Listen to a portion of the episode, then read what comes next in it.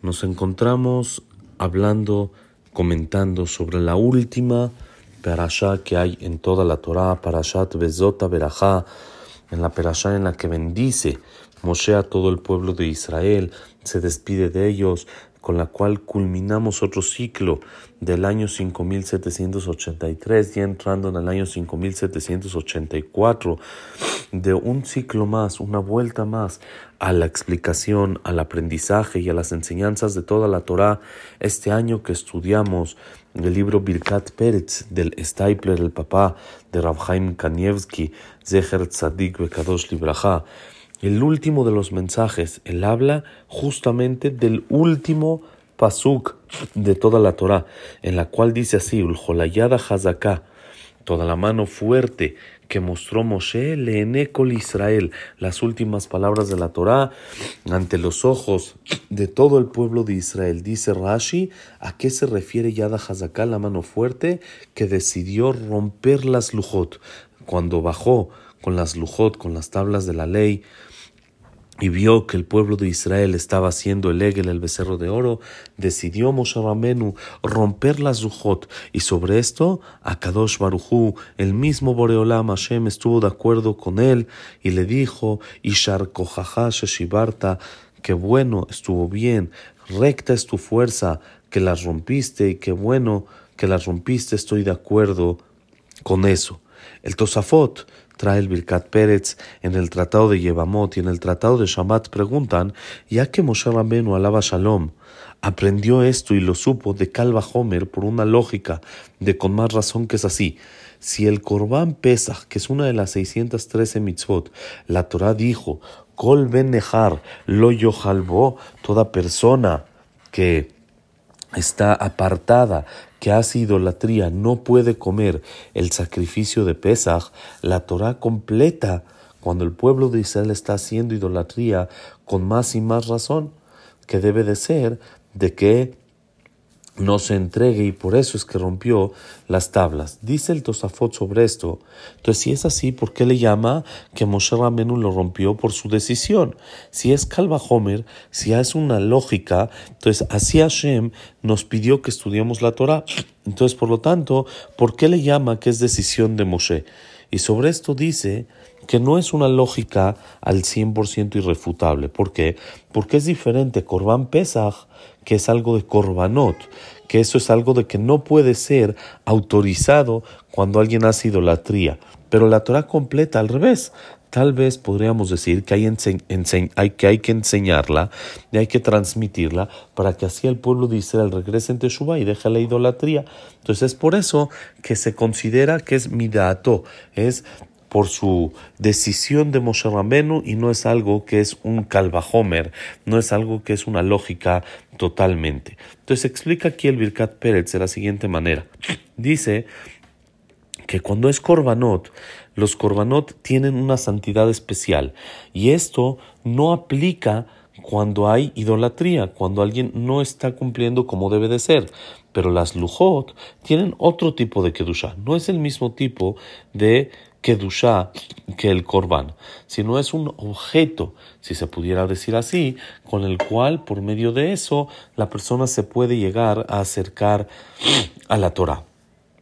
Y por lo tanto, por medio de las lujot se podría hacer teshuvah y así es como el pueblo de Israel estaría de manera correcta recibiendo, pero Moshe decidió que no, sino que también las lujot hay que romperlas y Akadosh Baruj estuvo de acuerdo con su decisión. Entonces dice el, el eh, Birkat Pérez,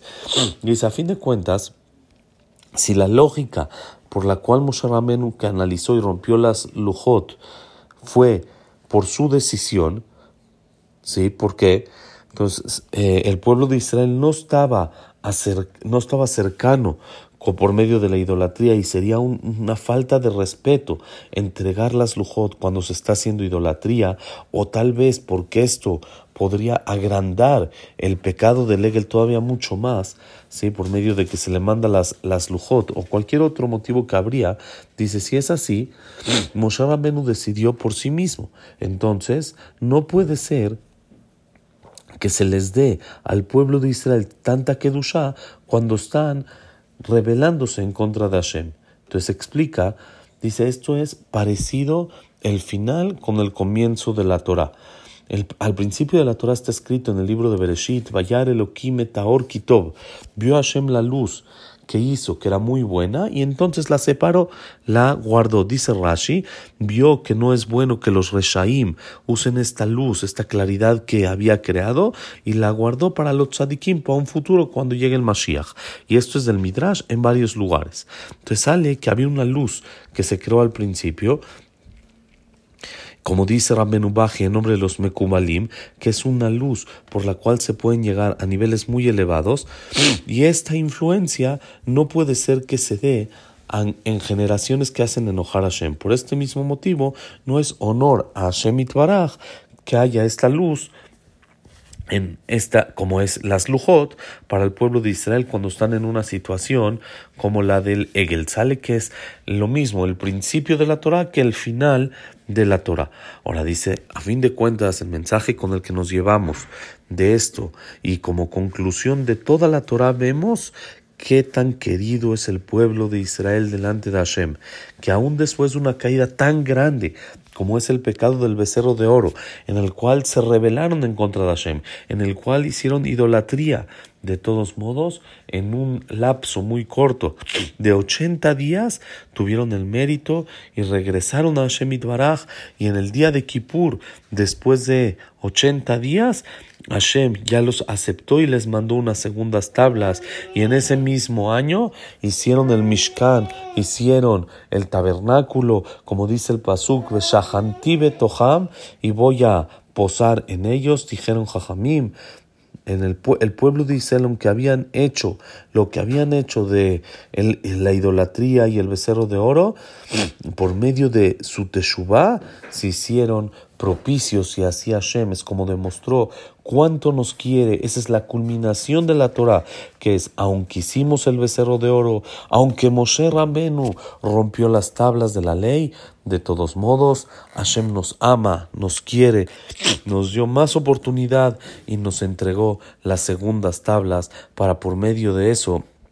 poder acercarnos más a Él, tener esa santidad como debe de ser y aprovechar la Torah Kedoshá, lo que nos queda hoy que vamos a, en, este, en, esta fe, en esta fiesta, que vamos a acabar la Torah, que vamos a leer la Perashá de Bezota Berajá, es agradecer a Hashem y ver cuánto nos ama, corresponderle con ese mismo cariño y ese amor para que estemos unidos siempre. Bezrat Hashem Itbaraj, Chag Sameach, Itiskule Shanim Rambot, Nimot Betobot, Hazakim Ubrujim a todos, por otro año más de explicaciones de nuestra Torah Kedoshá, Chag Sameach.